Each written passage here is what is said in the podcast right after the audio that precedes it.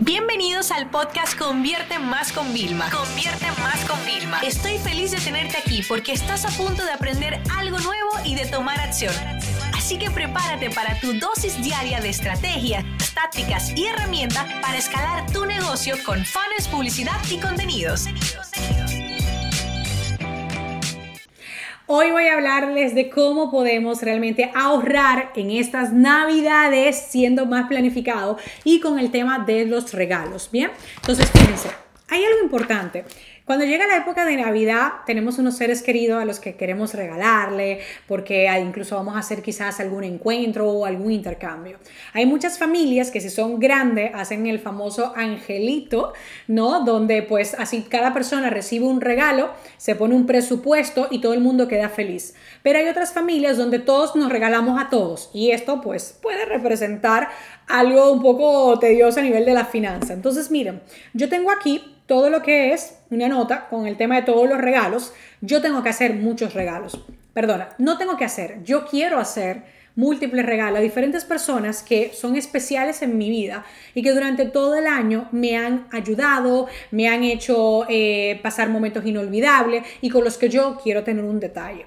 Entonces yo les voy a contar cuál es el proceso que yo implemento año tras año. Uno, para evitar estrés y dos, para gastar de más. Bien, los que me conocen saben ya mi técnica de que yo todos los años, eh, cada mes voy sacando dinero, ¿ok? Directamente y lo mando a unas pequeñas inversiones que tengo.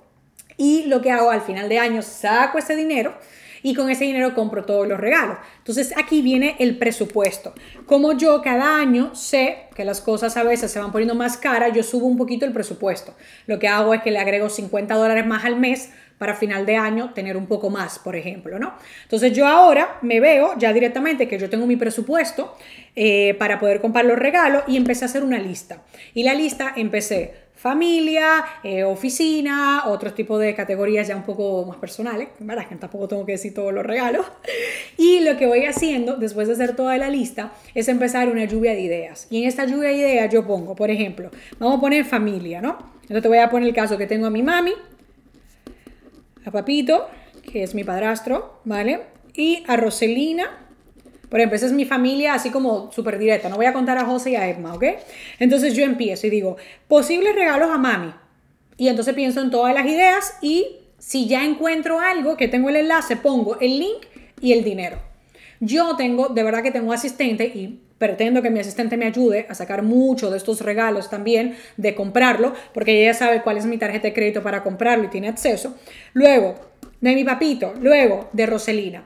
¿Por qué tengo que hacer esta planificación en noviembre y antes de Black Friday?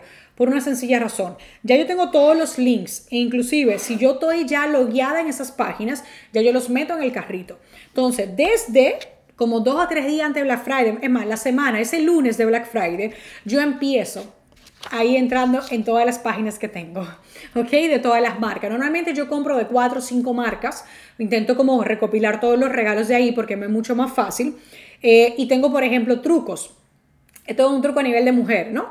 Resulta que si tú compras un producto de Chanel, que hay productos de 30 dólares de Chanel, ellos te dan la bolsita súper espectacular y esa bolsita la gente la suele reutilizar para muchas cosas y tú quedas súper bien con un regalo de 30 que nadie piensa que costó 30. Entonces yo suelo buscar también muchas veces marcas que generan ese impacto o mando a hacer regalos personalizados, que es algo que me gusta, ¿no?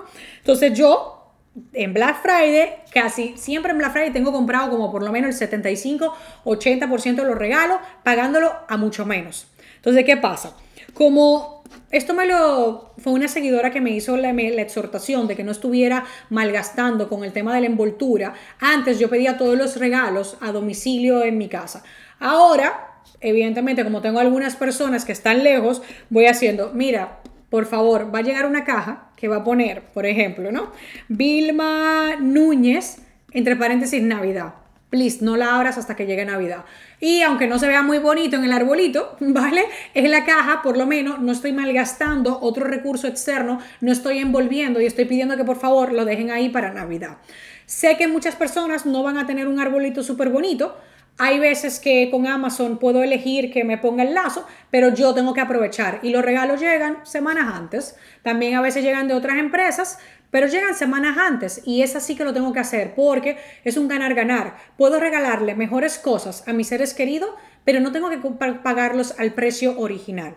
Otra cosa importante es, si tú en tu negocio ya tienes productos físicos, servicios, regala lo tuyo. Yo esta Navidad voy a sacar algunos libros para regalar, voy a regalar unos cupones en mi escuela a la gente. No solo le voy a dar regalo físico, material, también le voy a dar algo de mi negocio porque yo quiero eso. Voy a regalar, por ejemplo, libros este año más que nunca, porque la lectura a mí me ha transformado en este año en concreto también, me ha ayudado muchísimo.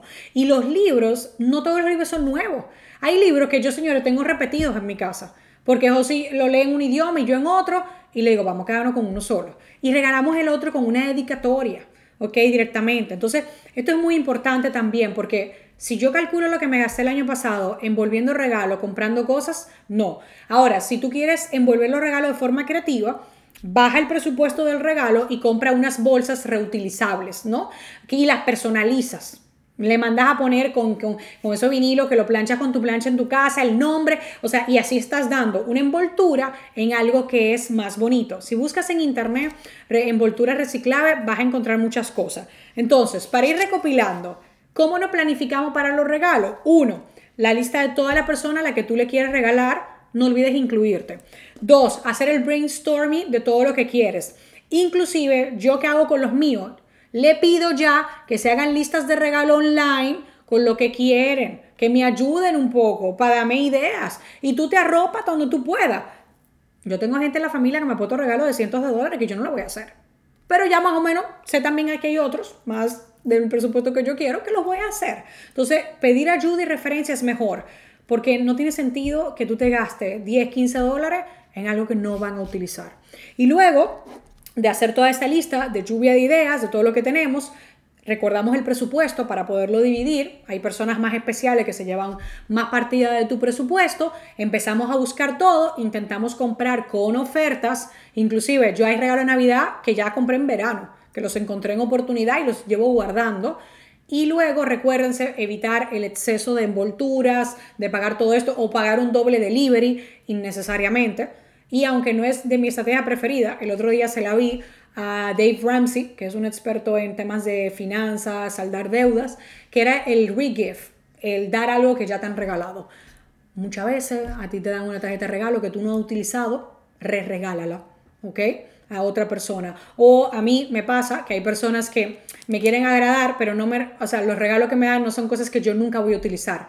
Y yo lo hago, ¿sabes por qué? Porque a mí me encantaría que hicieran lo mismo, porque yo donde pongo aunque es un dólar, a mí me cuesta ganarme cada dólar que yo hago en mi negocio. Entonces yo lo que hago es, lo vuelvo a regalar a otra persona. Suena feo, puede sonar que no es. Si tú no tienes confianza con la persona que te puso el ticket de regalo, entonces re-regálalo. Porque lo que no tiene sentido es quedarte con un regalo que tú no vas a disfrutar teniendo otros compromisos que hacer. Así que bueno, espero que esto les ayude para que estas navidades puedan hacer más regalos de una forma planificada, sin excederse el presupuesto y sin endeudarse.